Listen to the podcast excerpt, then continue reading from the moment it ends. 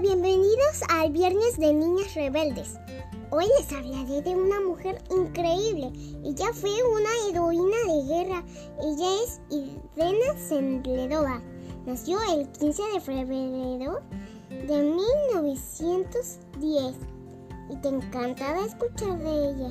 Esta historia es tomada del libro Cuentos de Buenas noches para Niñas Rebeldes de Elena Fabile y Francesca Cavallo.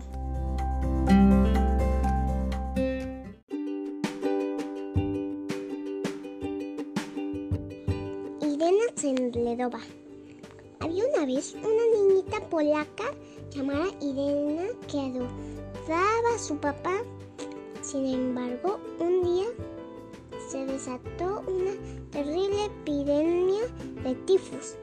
En Varsovia, la ciudad en la que vivía, el padre de Irena era un valiente médico que podría haberse alejado de los enfermos para no arriesgarse, pero prefirió estar con ellos y cuidarlos hasta que él también contrajo la enfermedad. Antes de morir, habló con su hija. Irena, si ves a alguien ahogándose, debes aventarte e intentar salvarlo.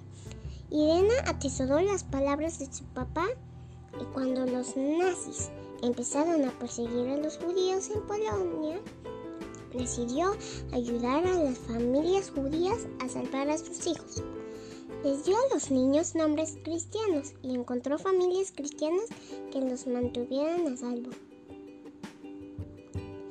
escribía los nombres verdaderos y los nombres nuevos en pequeños trozos de papel que enrollaba y escondía en frascos de mermelada.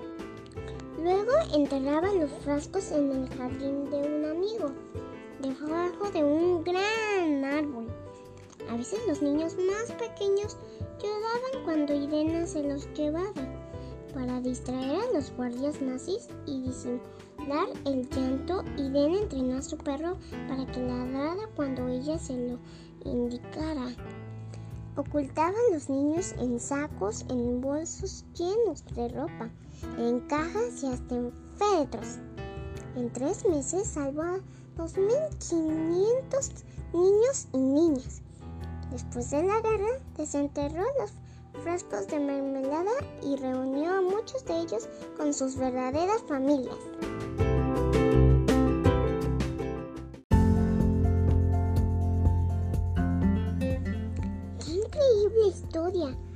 Gracias a ella y a su bondad, muchos niños pudieron regresar con sus familias. Algo que nos enseña esta gran heroína es que debemos ayudar a los demás sin importar nada.